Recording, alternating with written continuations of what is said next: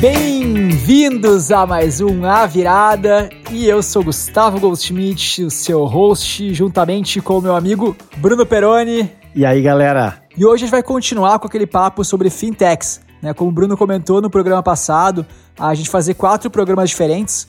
O primeiro foi sobre investimentos, o segundo, que foi o programa passado, foi sobre meios de pagamento e esse de hoje é sobre o que, Bruno? É sobre o mercado de crédito, né? Empréstimos entre pessoas, entre empresas, enfim, a gente vai explorar aí todo esse mercado que está saindo da mão dos grandes bancos e indo cada vez mais para as fintechs. Aquela dívida de uns anos atrás. Ah, homenagem aí aos nossos queridos Ultramanos. Ultraman. Isso lá do sul, pessoal. Nossas origens aí gaúchas. e sem mais delongas, então, vamos falar sobre crédito. Legal, então hoje a gente vai falar sobre o mercado de crédito, que é basicamente o mercado de empréstimos, que também está uh, sendo revolucionado aí pelas fintechs. Embora 71% do crédito ainda está na mão dos cinco maiores bancos do Brasil, né, do que muita gente considera quase um cartel aí dos maiores bancos.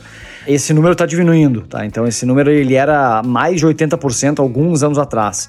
E esse share de mercado dos grandes bancos tem caído ao longo dos anos devido à entrada aí de novos players, incluindo as nossas fintechs é um mercado gigantesco, né? O Brasil, por ser um país gigante, populoso, nos últimos, acho que 15 anos a gente viu um acesso ao crédito muito grande e que agora vai ser ainda mais potencializado pelos juros baixos, né? O tamanho do mercado de crédito no Brasil hoje é de 50% do PIB aí, mas se a gente pegar só o mercado de empréstimos, né? A gente tem aí quase 6 trilhões de reais do mercado de crédito no Brasil, sendo que 3 bilhões e meio são empréstimos. E o restante são títulos de dívida entre empresas e de pessoas. Então acho que é um mercado realmente imenso e que capturando apenas uma pequena parcela, inovando em um nicho específico, é possível aí de capturar um valor imenso e criar empresas grandes. Além disso, a gente tem um mercado muito grande, como a gente já falou no último episódio, de pessoas excluídas do sistema bancário. E claro que se a pessoa não tiver uma conta bancária, é obviamente que ela vai estar excluída do mercado de crédito, ela não vai conseguir pegar empréstimo, seja esse empréstimo para comprar um carro, uma casa, ou fazer uma reforma, comprar um celular, enfim, seja para o que quer que seja. Né? Hoje os números aí do Banco Central falam em 45 milhões de brasileiros que estão excluídos do mercado de crédito. E aí, claro que as fintechs também se propõem a isso, né? ter maneiras mais inovadoras de aumentar o acesso ao crédito. Segundo estudos sobre as fintechs de crédito da PwC, hoje no Brasil existem pelo menos 43 fintechs de crédito em operação. Esse estudo é do ano passado, então acho que hoje a gente já deve ter mais aí com certeza e que devem ter tido um papel muito importante na pandemia. E um dado legal que eu achei lendo esse estudo, que depois a gente vai colocar lá um link no nosso Medium, é que ele mostra a faixa etária dos usuários das fintechs de crédito. Né? Então a gente vê aí que, por exemplo, boa parte dos usuários ainda são jovens, né? então a, que são pessoas mais acostumadas a, a, acessar a tecnologia e acabam também buscando por soluções de crédito online. E a esmagadora maioria é da classe C, então quase 40% das pessoas aí dos usuários são da classe C mas é interessante ver que aparece mesmo classe D e E como usuários das fintechs. Então essas empresas estão realmente ajudando nessa inclusão financeira. Né? Assim como no mercado de pagamentos, no mercado de crédito, o Banco Central tem atuado aí nos últimos anos para melhorar a regulação e permitir que mais players ofereçam crédito. Né? Então, acho que o grande caso aí foi a regulamentação de duas novas tipos de instituições financeiras, né? Que foi a Sociedade de Crédito Direto, a SCD, e a Sociedade de Empréstimo entre Pessoas, que é a CEP, né? que basicamente é Sociedade de Empréstimo entre Pessoas pode conectar aí pessoas físicas e jurídicas sem precisar de um banco. Porque hoje boa parte das fintechs elas ainda são intermediários, né? elas não têm capacidade e autonomia para operar e emprestar dinheiro, né? Isso que, na verdade, é reservado só para instituições financeiras, que aí tem, enfim, uma regulação muito pesada e muito difícil criar players do zero que tenham essa carga e precisa também um patrimônio mínimo, enfim, é bem difícil. E essas duas sociedades, apesar de serem difíceis também de conseguir a regulação lá no Banco Central, elas ajudam, né? Já é uma ajuda. Apesar de terem uma burocracia, terem um processo grande para se tornar essas sociedades, já ajuda criando um caminho aí para as fintechs de começarem como correspondentes bancários de outras instituições e depois se tornarem aí sociedades de crédito direto ou de empréstimo entre pessoas.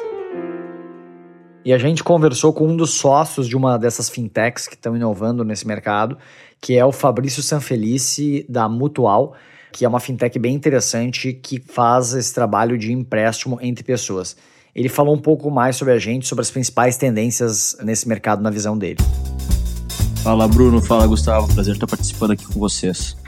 Bom, vou explicar um pouquinho rapidamente sobre a Mutual. A Mutual, a gente é uma plataforma de empréstimos é, peer-to-peer. A gente surgiu originalmente no mercado como um empréstimo entre pessoas, né, o que a gente chama de, peer-to-peer raiz, realmente conectando uma ponta uh, pessoa a outra ponta, né.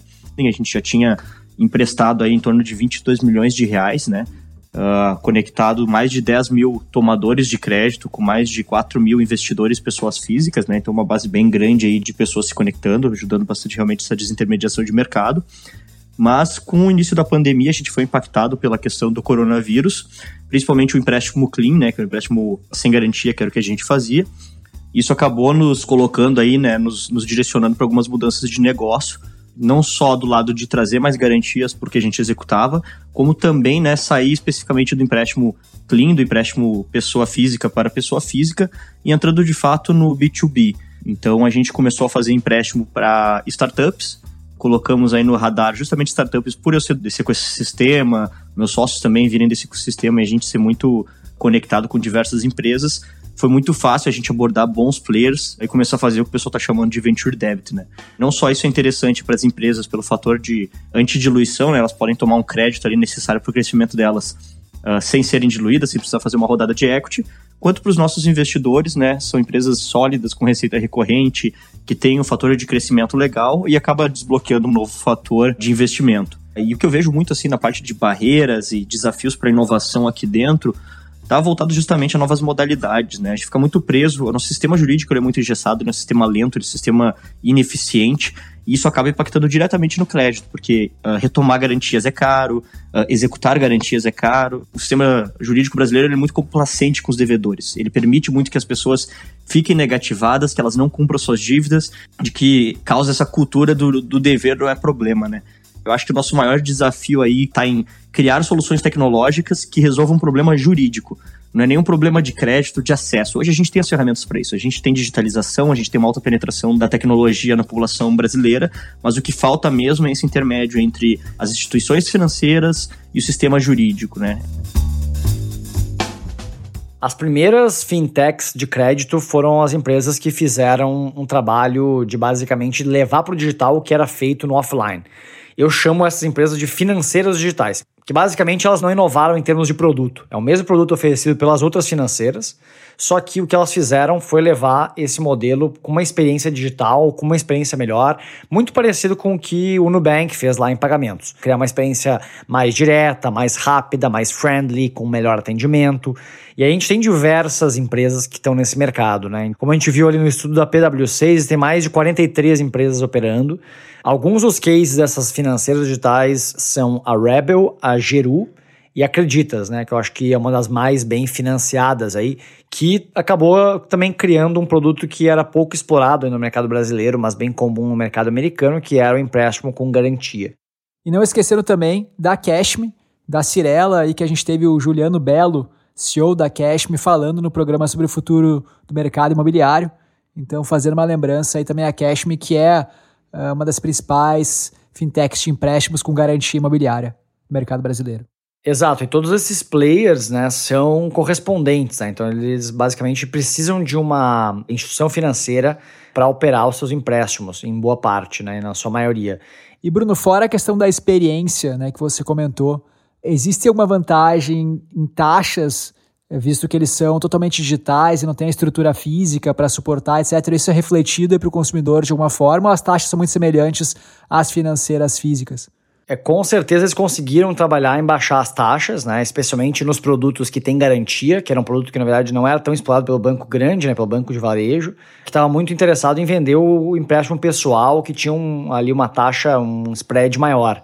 E aí esses players acabaram tanto criando os empréstimos com garantia, mas também começando a fazer esse movimento de baixar as taxas, porque como você falou, eles não tinham tantos custos. É, eu vi ali na Acreditas que tem vários tipos de empréstimo, né, com garantia em veículos, por exemplo, tem uma taxa um pouco maior, já vai para garantia imobiliária, você já consegue baixar para em torno de 0,75%, 0,8% ao mês. É a mesma coisa na Cashme.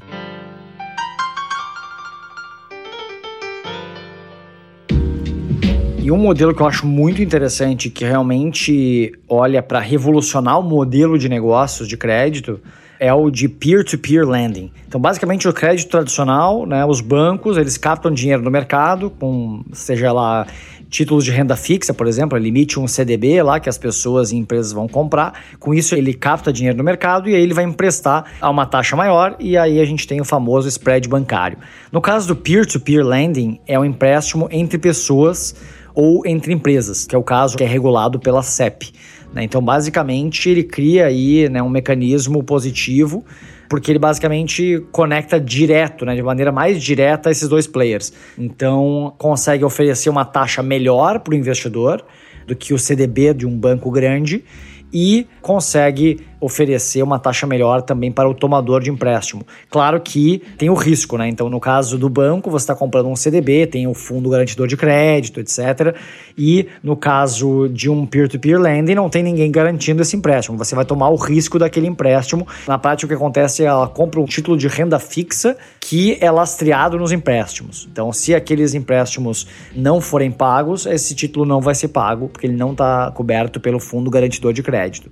É, Bruno, e me parece que com esse cenário de juros baixos aí que a gente vem vendo nesse ano, essa modalidade de investimento de empréstimo peer-to-peer -peer se torna bastante interessante, né? Ainda que a gente não tenha o mesmo spread que o banco tem, a gente, mesmo com uma taxa, com um spread menor, assim, digamos, a gente ainda assim tem uma taxa bem significativa quando comparado à taxa de juros atual, né? É, com certeza. Essas plataformas conseguem pagar aí com facilidade três vezes o que o CDI está pagando, né? Muitas vezes até mais.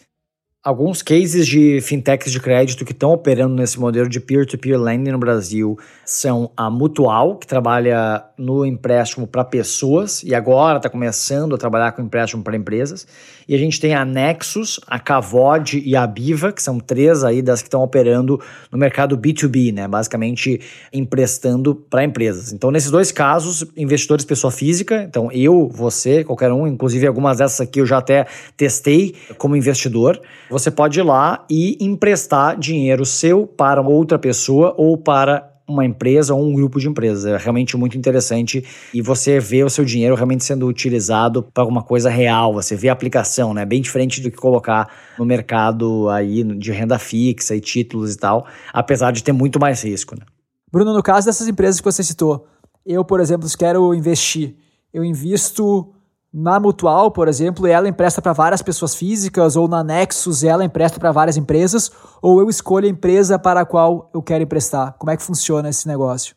Depende do caso, Gustavo. No caso da Mutual, você pode escolher emprestar para apenas uma pessoa, mas eles criaram um sistema que permite com facilidade você criar uma carteira.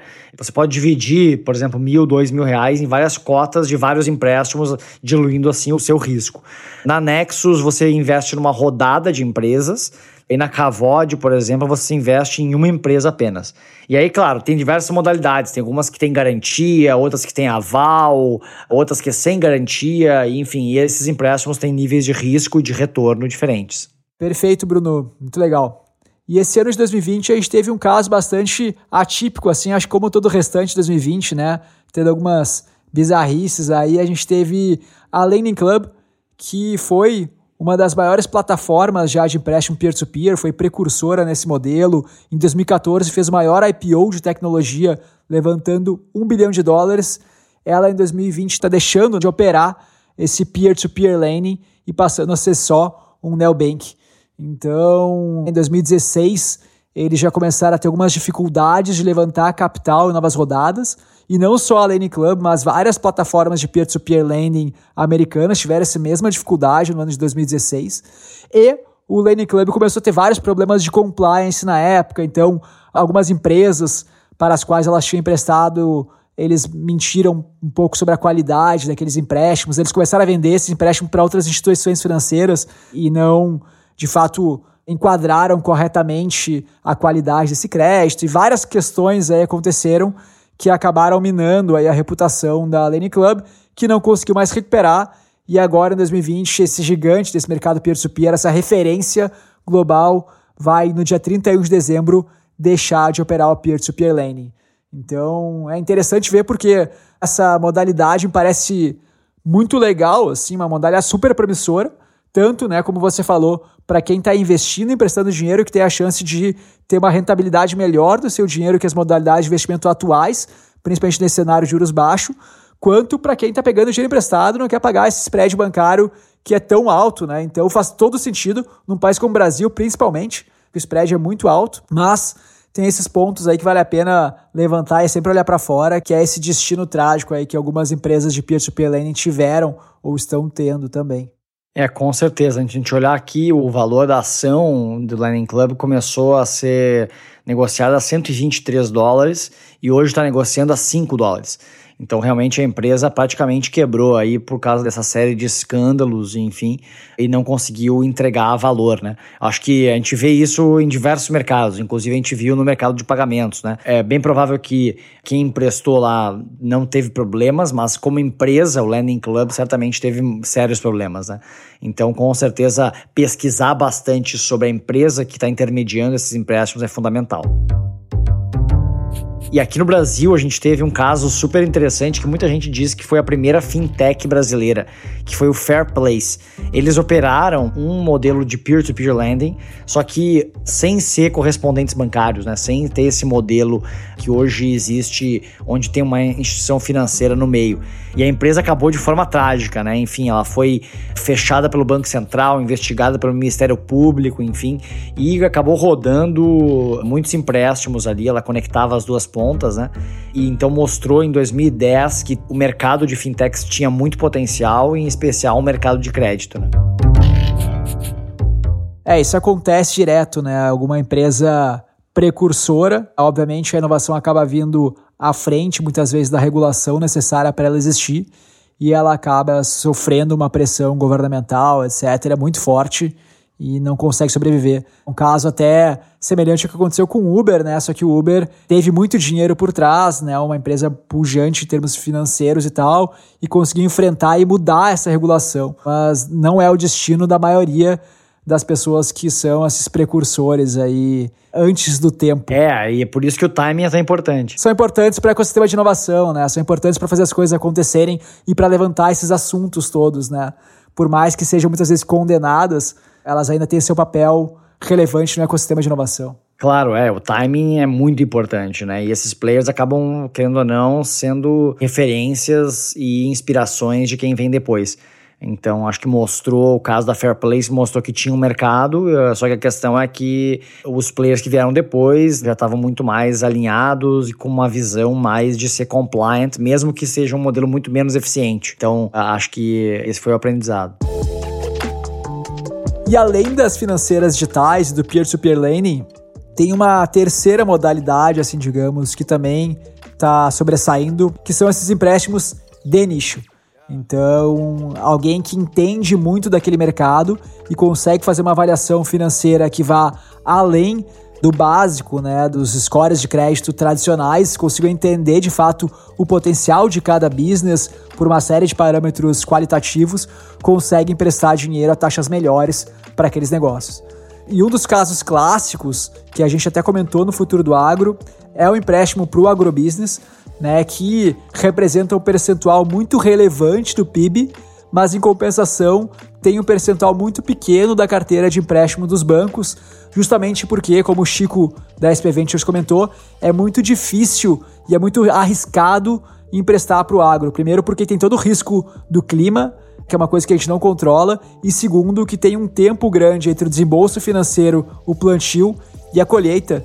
Então isso acaba fazendo com que vários bancos tenham mais medo de investir no agro e acabam taxando bastante esses empréstimos. E aí surgem os challenger banks, as financeiras especializadas nesse mercado. Mas além do agro, a gente vê outros setores, né? Tem o Educ Bank, que é um banco focado em escolas, feito né, por pessoas que criaram escolas anteriormente e conseguem entender, além dos parâmetros tradicionais de avaliação de crédito, se a escola tem uma boa didática, se os professores são bons, se a mensalidade está condizente com o padrão de ensino que eles querem oferecer e conseguem aí apostar nessas escolas. E eles têm um trabalho bem mais mão na massa também, ajudando as escolas a entender as suas finanças e controlar melhor essas finanças, etc.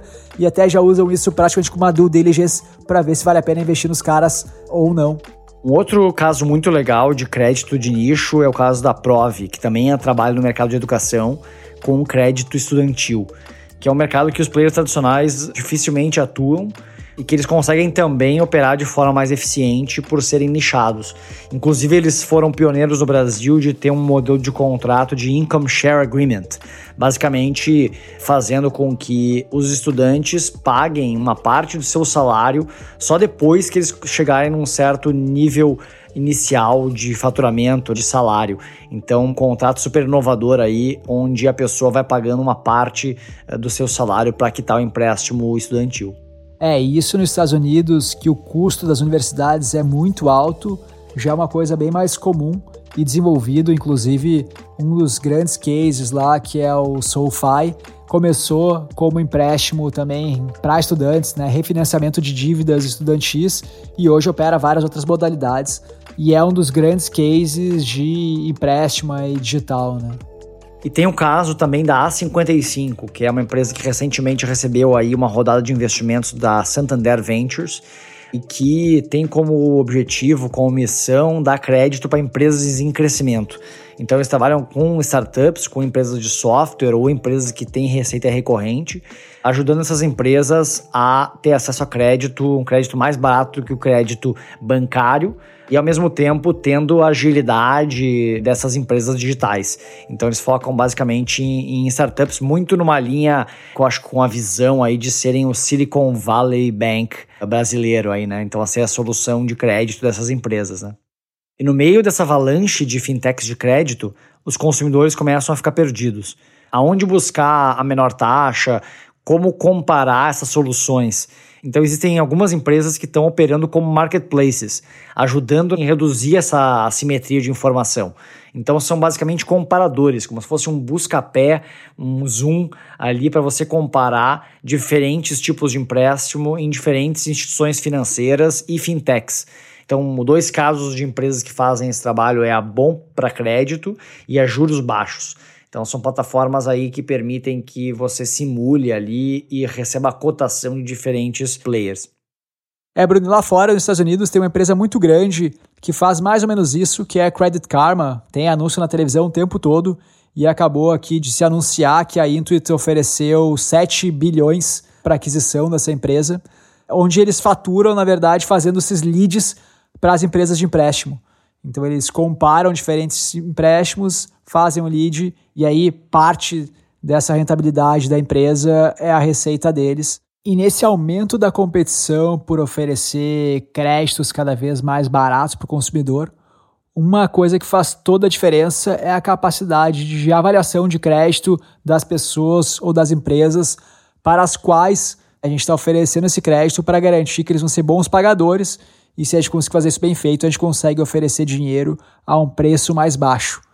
E tem várias tecnologias, como o Bruno sempre fala, né, a convergência das tecnologias que estão possibilitando que isso aconteça cada vez melhor. Então, por um lado, a gente tem o Open Banking né, e a Lei Geral de Proteção de Dados te dando muito acesso à informação.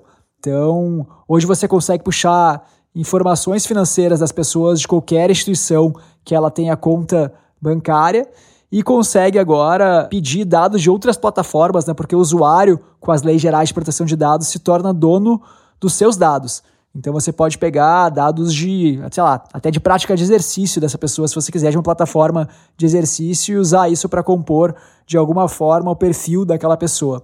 E isso somado à questão de Big Data E AI faz com que a gente consiga criar análises, algoritmos de pontuação de crédito das pessoas muito mais complexos que os atuais. Hoje a gente faz uma regressão logística, que é o modelo Stank, com 30 a 50 variáveis para ver a probabilidade da pessoa de ser um bom pagador.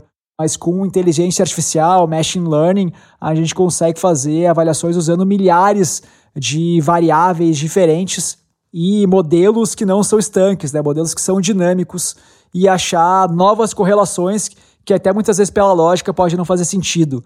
Né? Então a gente pode acabar eventualmente descobrindo que a pessoa que corre todos os dias de manhã é uma pessoa que vai ser o melhor pagador, justamente porque a AI acabou encontrando essa correlação, e aí depois né, a gente consegue até criar uma causalidade, pô, o cara que corre é disciplinado, se ele é disciplinado ele vai ser mais bem sucedido, logo ele vai pagar e vai honrar seu crédito melhor, sei lá, a causalidade a gente inventa depois, mas o fato é que a AI encontra essas correlações baseado em evidências com milhares e milhares de variáveis.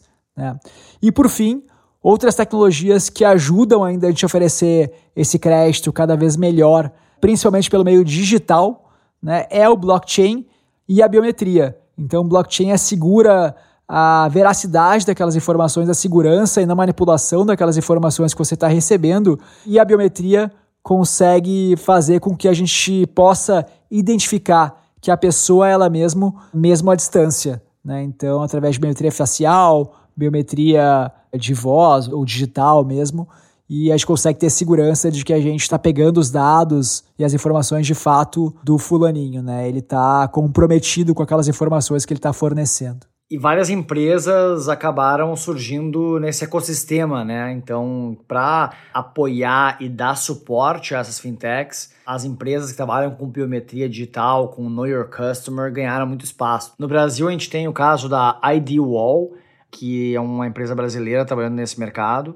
Tem a Combate à Fraude e diversas outras que trabalham aí fornecendo essas tecnologias né, para fintechs e para bancos e instituições tradicionais também, né, que também tem esse mesmo desafio de como fazer isso no digital. Todos esses cenários convergindo como os juros baixos, o boom das fintechs, aumento da competitividade nesse setor e todas essas tecnologias que possibilitam uma análise de crédito mais compreensiva das pessoas vão fazer com que os juros tendam a baixar e que as pessoas tenham acesso a dinheiro cada vez mais barato para realizar seus sonhos. E isso no Brasil é uma quebra de paradigma, onde o dinheiro sempre foi muito caro. Então a gente enxerga com bons olhos aí o futuro e a possibilidade de surgirem cada vez mais novos empreendimentos financiados pelas novas modalidades, essas novas tecnologias de crédito.